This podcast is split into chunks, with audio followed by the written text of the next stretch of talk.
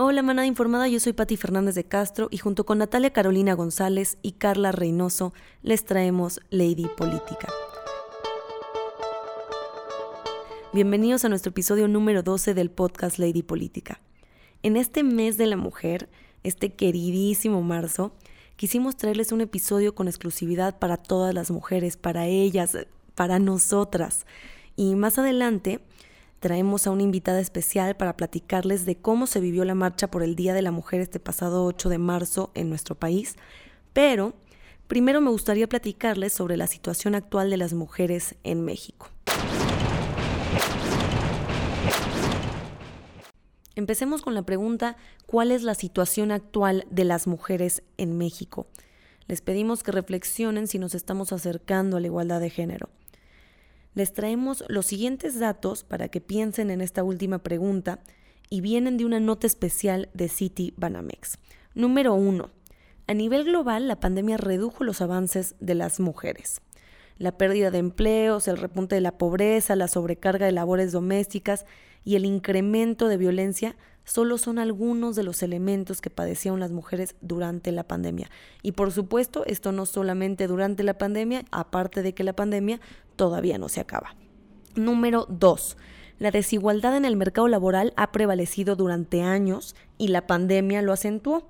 A nivel global, la tasa de participación femenina se ubica en 53%, mientras que para los hombres es del 80%.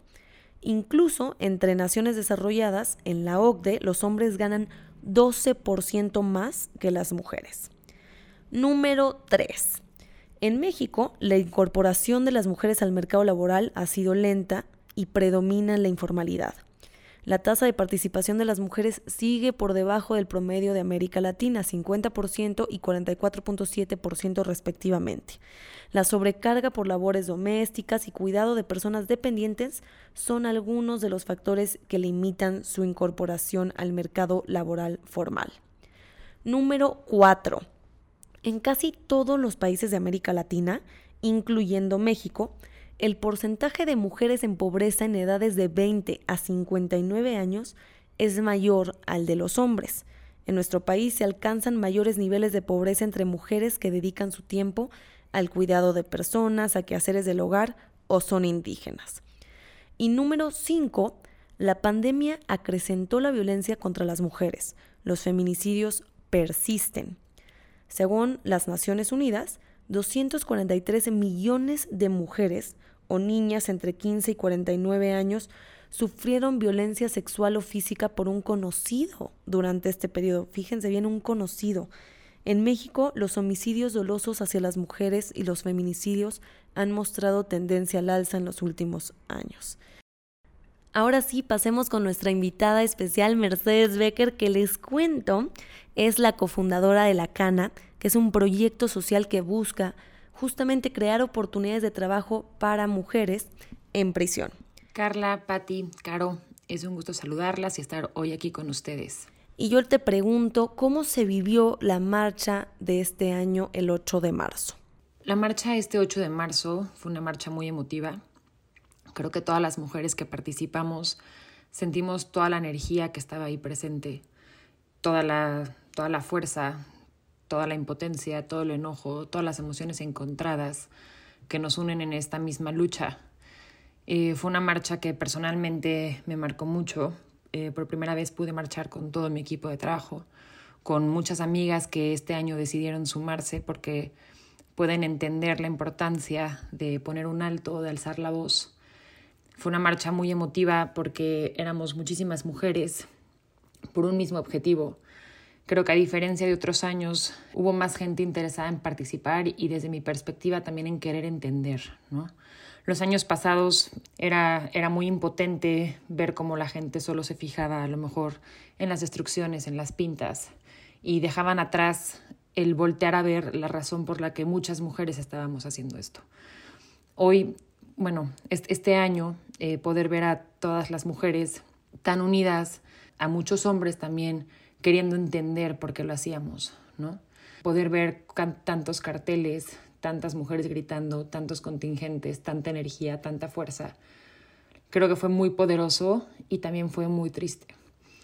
Eh, fue muy triste ver a tantos familiares, a tantas mamás, hermanas, padres, que han perdido a mujeres a causa de la violencia en contra de las mujeres.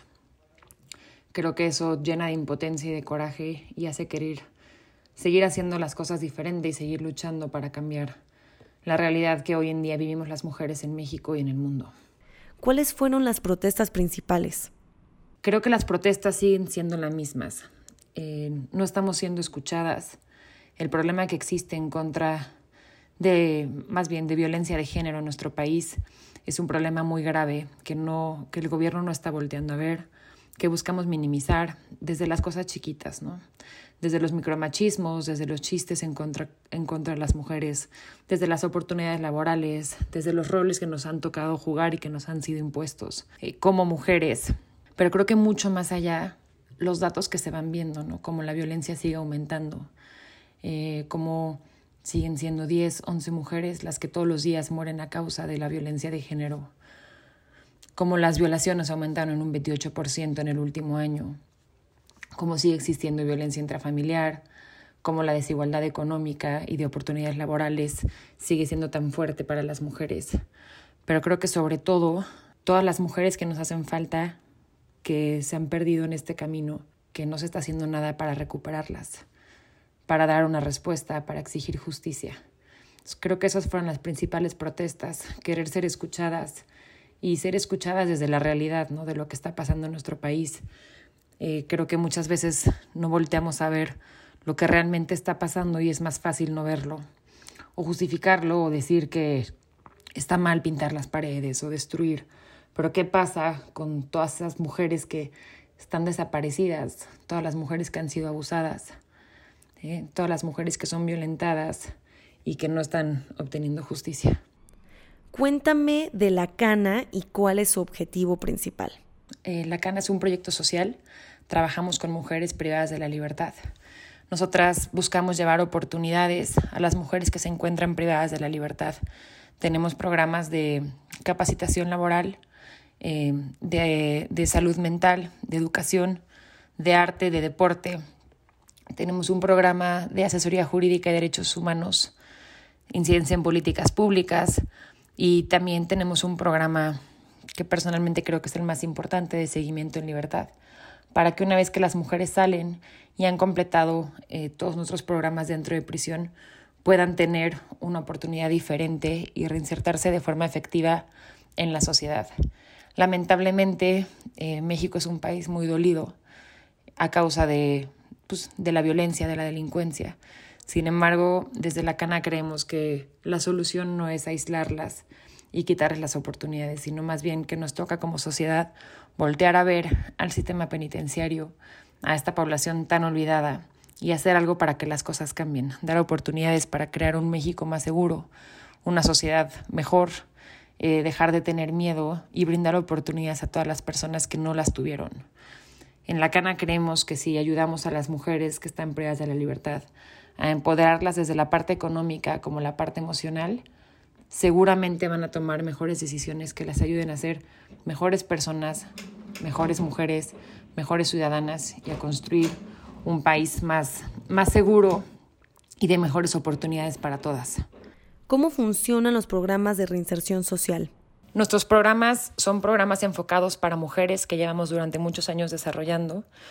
Eh, como mencionaba hace rato, lo que nosotras buscamos es poder impactar en diferentes áreas de la persona. ¿no? Es un programa integral que busca que cada una de ellas pueda tener diferentes herramientas y nuevos conocimientos que las ayuden a tomar mejores decisiones y alejarse de la delincuencia. Nosotras vamos semanalmente a cada uno de los reclusorios en los que participamos. Actualmente estamos en seis eh, reclusorios en Ciudad de México y Estado de México y llevamos diferentes actividades para que ellas puedan seguir desarrollándose y seguir eh, participando en actividades productivas que les las ayuden a tomar mejores decisiones, a tener nuevos conocimientos, a aprender nuevas cosas, a sentirse productivas y a reconstruir esa valía humana que muchas veces se pierde a través del tiempo. Eh, lo que hemos aprendido mucho nosotras es que la mayoría de las mujeres que están privadas de la libertad tienen historias de muchas carencias, de muchos abusos, de muchas injusticias y de mucha falta de oportunidades y que muchas veces solamente hace falta acercarte un poco, darles esta oportunidad y que se genere el cambio a partir de nuevos aprendizajes. Ahora cuéntame, Mercedes, ¿qué podría realizar el gobierno para ayudar a este sector? Creo que en primera, lo que podría hacer el gobierno para poder ayudar a la población penitenciaria es voltearla a ver, ¿no?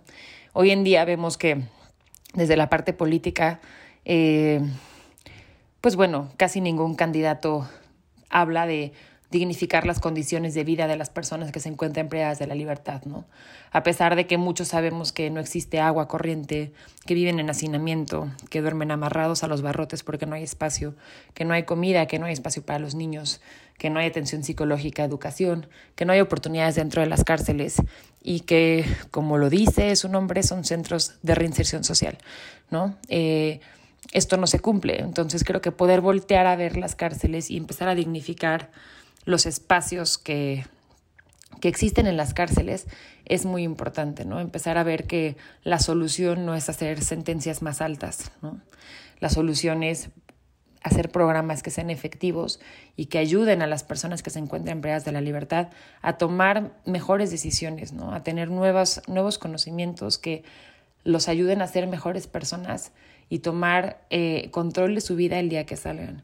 Y muy importante también desde, desde afuera, eh, como sociedad, poder dar oportunidades para que puedan retomar su vida, ¿no? dar, dar oportunidades de empleo eh, y dejar de marginar a las personas que se encuentran en esta situación, ¿no? inocentes o culpables, pero volver a dar oportunidades para que puedan hacer una vida diferente.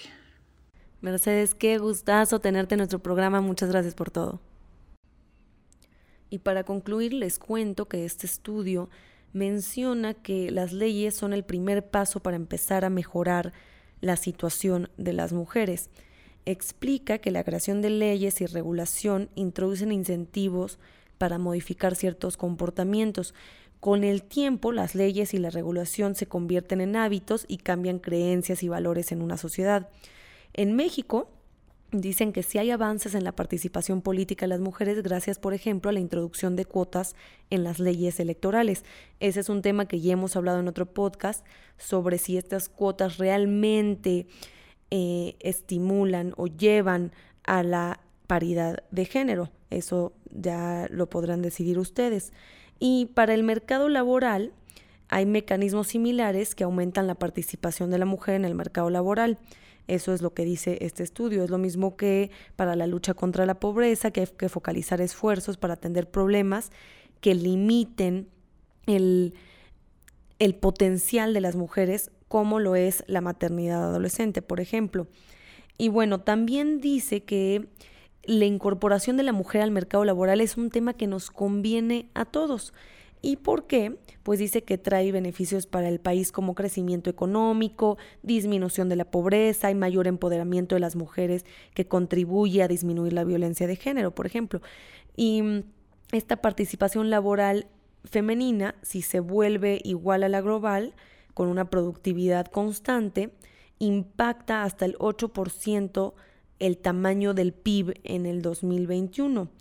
La igualdad salarial puede activar el consumo al tiempo, mejora el empoderamiento de la mujer y limita algunas formas de violencia como la económica. Entonces hay que tener esto muy en cuenta, cómo podemos acercarnos a la igualdad de género y por qué es importante, no solo eh, por cuestión moral o ética, como lo quieran ver, sino también económica. Realmente, ¿por qué le sirve a nuestro país que las mujeres tengan igualdad en todos los aspectos.